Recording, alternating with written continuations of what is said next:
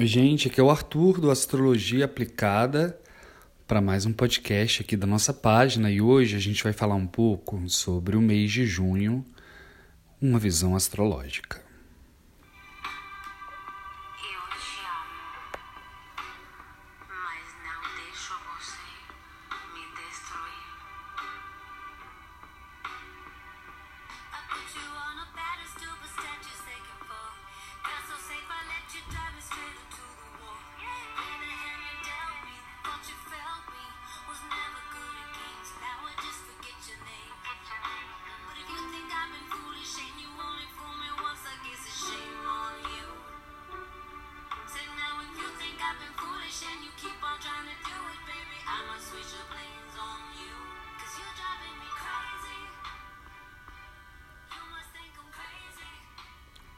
Pois é, gente, junho começa nessa temporada entre eclipses, certo?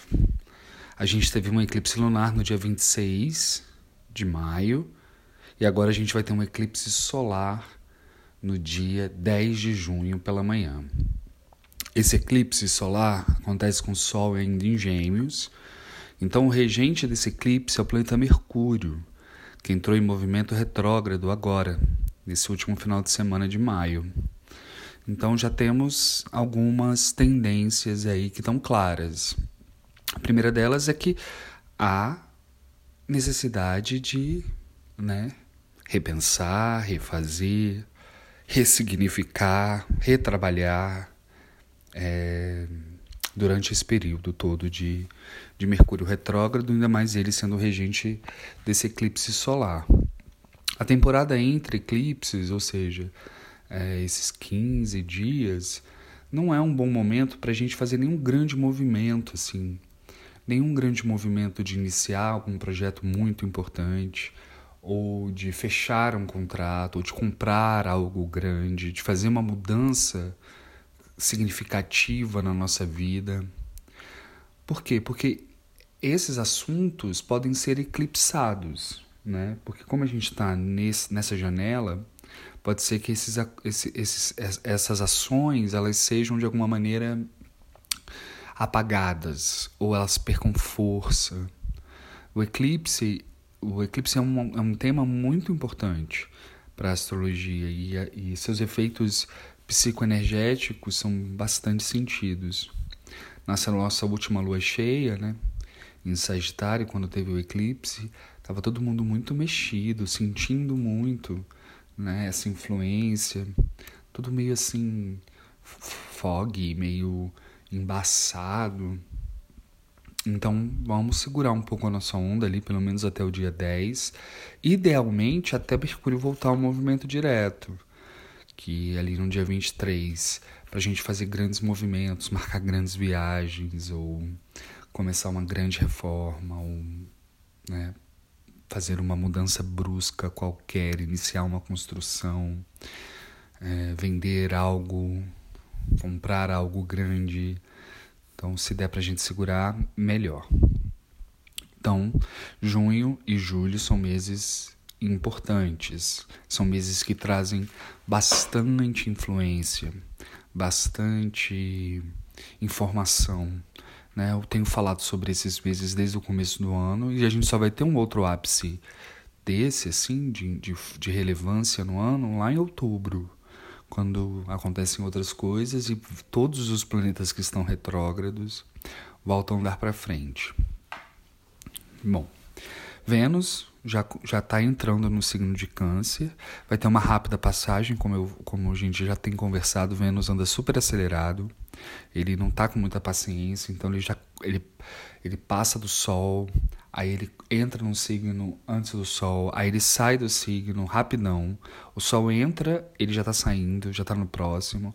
Uma aceleração venusiana que é o regente do ano, né? Então, quando Vênus entra em Câncer, já acabou de entrar o que a gente pode tentar potencializar ou, ou colocar em foco é a questão doméstica, a casa, os casamentos, fazer pequenas melhorias no lar, é, sei lá, reformar uma, uma almofada, comprar um lençol, é, comprar uma planta, mudar as coisas de lugar. uma coisa mais interna, menor, doméstica, familiar. Então fica potencializado das, essas ações nesse, nesse ciclo rápido de Vênus por Câncer até o final do mês. Lembrando que o ano é venusiano, porém o ciclo maior de 36 anos é um ciclo saturnino, certo? Em 2017, Saturno saiu, é, na verdade entrou, tirou o Sol e entrou na regência maior. Então a gente tem um grande governador de ciclo e convidados especiais a cada ano. Ano passado foi o ano do Sol, ano retrasado foi o ano de Marte, esse ano é o ano de Vênus, ano que vem é o ano de Mercúrio, todos sob a regência do Pai Severo, Saturno.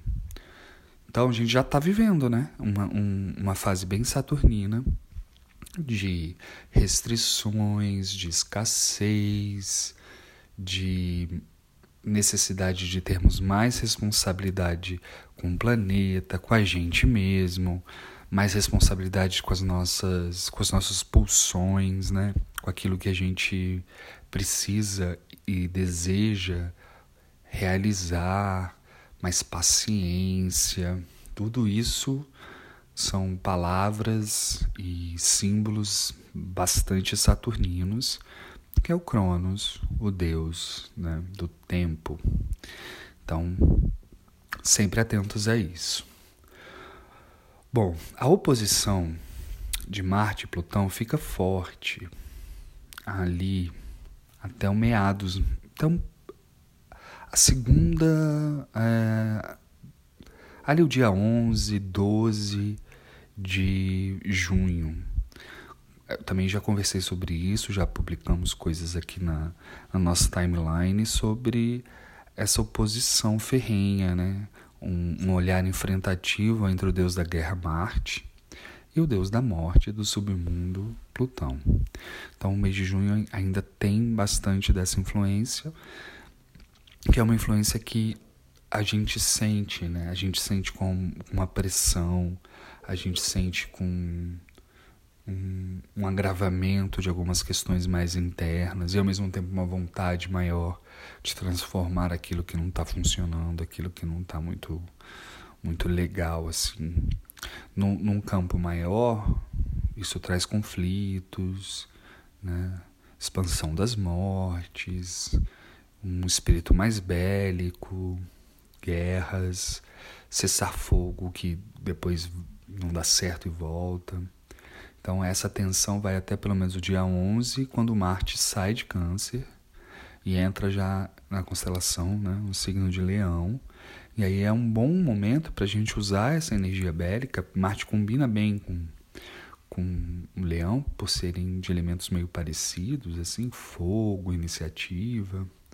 Então pode ser um bom momento para a gente né, usar essa, essa arma marcial para potencializar os nossos leões, potencializar as, nossos, as nossas vontades, potencializar nossas, nossa capacidade de sermos bons, né? de sermos competentes, de realizarmos. Leão fala muito da nossa autoestima, fala muito dos nosso, do nosso próprio valor. Leão é, fala muito da nossa criatividade, das nossas potências. Então, Botar Marte a trabalho do leão é legal. Então, olhar a casa leonina e ver como é que Marte vai estar tá, é, fortalecendo e convidando a gente para uma batalha rumo a uma melhoria dos nossos leões pessoais. Bom, Mercúrio e Netuno, durante o mês de junho, boa parte do mês de junho, por conta da retrogradação, eles vão se desentender, continuar se desentendendo. Eles já estão meio confusos um com o outro, porque Netuno está em peixes e Mercúrio em gêmeos. Peixes e gêmeos né, formam uma quadratura, formam um ângulo de 90 graus. Então é uma conversa, tudo que está em peixes é, desafia tudo que está em gêmeos. E Netuno e Mercúrio, quando desafiados assim, fica um pouco delicada a questão das informações, da clareza. é, das verdades ditas, das conversas mais claras, dos entendimentos. Então não é muito incomum rolarem ruídos né, naquilo que a gente está tentando falar, da maneira como a gente está tentando se expressar. Então toda vez que Mercúrio e Netuno ficam assim, a gente tem que tomar cuidado, tentar ser mais claro e tentar trazer uma mais suavidade para nossa fala, para nossa comunicação, o que não é um exercício fácil, eu sei, mas é só uma só tentar estar tá atento a isso de alguma maneira. Né? Porque se Mercúrio rege as comunicações e Netuno é esse arquétipo do desfoque, da não clareza, numa quadratura eles estão brigando, né? Eles estão um tensionando o outro. Então a gente ainda vai ter mais continuamos, continuaremos com essa tendência às mentiras públicas, às fake news, né? Aquilo que a gente as manipulações da massa, as comunicações falsas, os golpes de internet, os golpes de telefone. É, ficar ligado nisso. Aí, no dia 11, então, Marte entra em Câncer, eh, sai de Câncer e entra em Leão, e no dia 13 a gente tem mais uma, uma um ponto exato da grande quadratura de Urano e Saturno. Urano em Touro, Saturno em Aquário. Essa quadratura marca muito o nosso 2021, como eu já falei também. É, marca muito hum, umas restrições, né? restrições ao coletivo, restrições à humanidade, a mão pesada da polícia, a mão pesada dos governos. É, isso traz manifestações populares, é, greves mundo afora, fechamentos de, de, fechamentos de estradas, fechamentos de empresas, é, quebras, rupturas de acordos.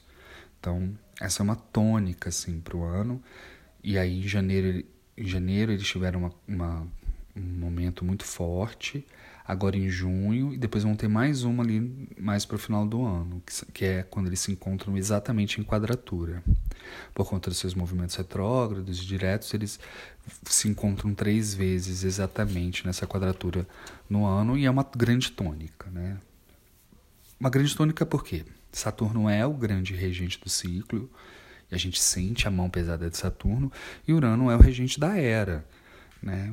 Urano é a energia é, que a gente está tendo que aprender e desenvolver na gente. Urano está em touro desde 2017, 2018, fica até ali 2026. E aí, quando o Urano está em touro, ele está é, reavaliando e transmutando e rompendo os assuntos do nosso trabalho, a maneira como a gente trabalha, no que a gente trabalha. Já sentimos isso. Urano em Touro revoluciona também a maneira como a gente se alimenta, do que a gente se alimenta. A gente fica mais preocupado com a questão de uma melhor é, gestão alimentar, né? Aquilo que a gente está comendo, Urano em Touro também traz um, os grupos, né? fortalece pequenos grupos para irem plantar coisas juntos ou para irem trabalhar em espaços juntos. Assim, é, ao invés de ter uma mesa de escritório, para mim, a, a, temos uma mesa de escritório coletivo, mesmo que como se fosse um coworking ou coisas do tipo. Em Touro muda a nossa relação com o dinheiro também com os valores em geral e a coisa do dinheiro em papel. Pix é um, né, um desenho bonito desse Urano em Touro, porque Urano é um, é um modernizador, Touro são esses assuntos mais materiais. Então, a quadratura deles, que é uma quadratura difícil, que acontece em média a cada sete anos, entre Saturno e Urano tá rolando e vai rolar forte agora em junho. A gente vai sentir de novo essa, esse encontro entre eles. Bom, a temporada geminiana vai até o dia 21, já com Mercúrio retrógrado, né? Então a gente perde um pouco da habilidade, assim, das habilidades geminianas elas ficam mais lentas, ficam dando, dando menos certo, ficam precisando de mais atenção. Não sei se vocês estão sentindo isso, mas rolam mais erros naquilo que a gente está escrevendo, ou dá um pau no computador, ou, ou a gente escreve errado, a gente erra, erra as datas das coisas, dos envios, então dobrar atenção nessas questões pode ser legal e não ter muita pressa. Respeitar que, que Mercúrio está mais é, debilitado e entender que talvez eu leve mais tempo para fazer aquela tarefa que até pouco tempo eu fazia mais rápido. E aí o Sol já entra em Câncer no dia 21. E no mesmo dia 21, é, Júpiter começa o seu movimento retrógrado. Então o Sol entra em Câncer, começa a temporada canceriana já com Júpiter, esse planeta da expansão, que agora já está em Peixes, retrógrado. Então ele vai retrogradar até outubro. Então ele vai voltar aos graus que ele já passou em Peixes, vai voltar para Aquário, vai resolver os assuntos aquarianos antes de entrar de novo em Peixes lá em dezembro. E aí teremos um 2022 com Júpiter em Peixes, hein? Isso é mágico. Depois a gente vai falar mais sobre isso, mas é uma boa oportunidade da gente expandir o peixes que há em nós, o símbolo do peixes e a casa do peixes, nossos mapas. Tá bom? Então vamos vamos ter Plutão, Saturno, Júpiter e Mercúrio retrógrados até o dia 23, quando o Mercúrio volta ao movimento direto. E aí a gente também volta a andar para frente no dia 23 do 6, com uma lua cheia no dia 24, em Capricórnio. As duas principais luas do mês são a lua nova no dia 10, que vai fazer um eclipse ao Sol, e a lua cheia em Capricórnio no dia 24. Capricórnio é um lugar porque a lua ela fica desafiada já que a Lua mora na constelação oposta a Capricórnio, que é Câncer. Então, toda vez que ela está transitando por Capricórnio, ainda mais numa lua cheia, ela sofre uns desafios, porque é como se ela não estivesse em casa. Capricórnio muitas vezes é um terreno mais seco, mais árido. Então a lua ela fica desconfortável, ela não tem muita umidade ali para para se movimentar ou para a gente poder sentir ela de maneira mais forte, assim, de maneira mais benéfica. Uma lua em Capricórnio é seca. A gente sente essa secura, né? Então, a, tem uma questão com a hidratação, tem uma questão com as águas, com os reservatórios de água, queimadas. É, essa lua cheia extrapola também os, as figuras de poder. Capricórnio rege os políticos, né? rege os grandes empresários Capricórnio é, é, o, é o sistema, né? Então, uma lua cheia ilumina aquilo, joga uma luz maior nisso tudo, podendo trazer à tona todas as sombras, ainda mais sombras, ainda mais coisas que eles tentam esconder da gente. Bom, como a gente viu, junho é um mês cheio de coisa, né? É um mês de muitos de muitas informações, de muito vai e vem, de eclipse. Então segura, segura, seguremos a onda. A minha dica é que a gente tente poupar um pouco da nossa energia, tente trazer um pouco mais de calma para os processos, que a gente não entre nas questões de ansiedade antes da hora. Vamos observando junho e julho, vamos fortalecendo o nosso sistema energético Vamos fortalecer o nosso vibracional, porque isso ajuda a gente a desviar ou a metabolizar melhor todas essas influências é, astrofísicas, né? São influências, são energias, são é, canais, são fluxos que, que atravessam o nosso sistema e atravessam a gente também. Bom, o arcano para o mês de junho é o arcano da morte que é um arcano, né, com suas uh, peculiar, com suas coisas específicas. Bom, a morte é a morte, né? Não só a morte física, não só, mas é uma é um, é um terreno mais escasso, né? Mais seco e a gente fica ali, né? Achando que tá tudo bem, achando que é isso mesmo, que é o que tem para hoje, Então, vamos vamos olhar vamos olhar esse tipo de coisa, vamos olhar o que que a gente tá é, sei lá, supervalorizando, achando que é normal, coisas que não necessariamente são, sabe?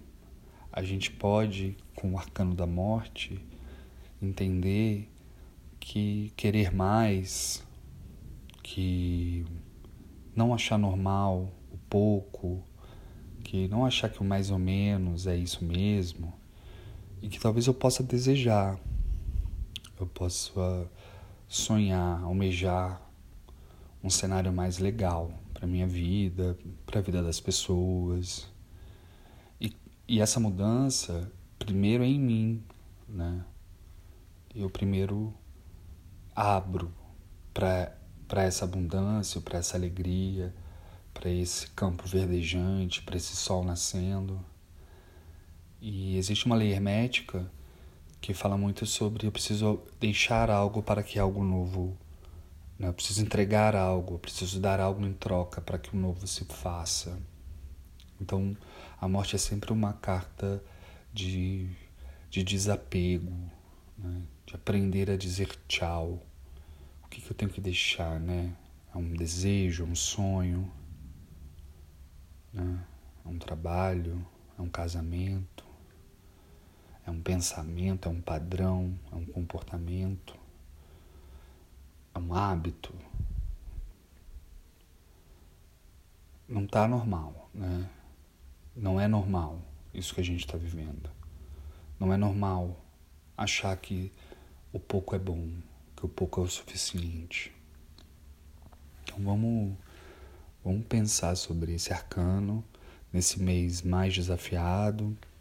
Junho e julho são meses intensos, então vamos nos preparar, vamos estar atentos e fortes, vamos cooperar, vamos, se possível, não entrar nesse processo de aceleração, de ansiedade.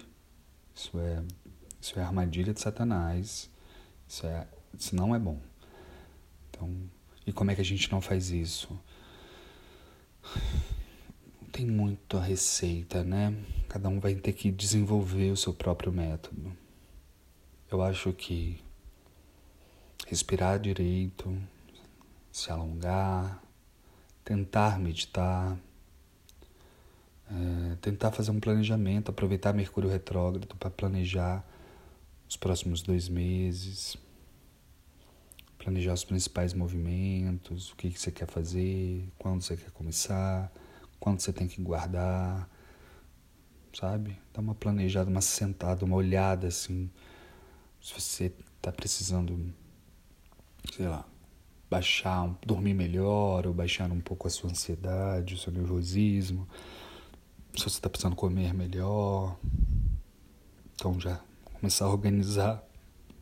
Tá precisando costurar um negócio, tá precisando limpar outro. Então, dá uma organizada na vida e fazendo o que dá para fazer e resolvendo o que dá para resolver, cuidando do que dá para cuidar e sem sem pirar muito, tá bom?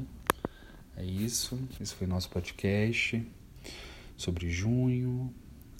A gente a gente vai se falando então com mais informações aqui na nossa página do Astrologia Aplicada.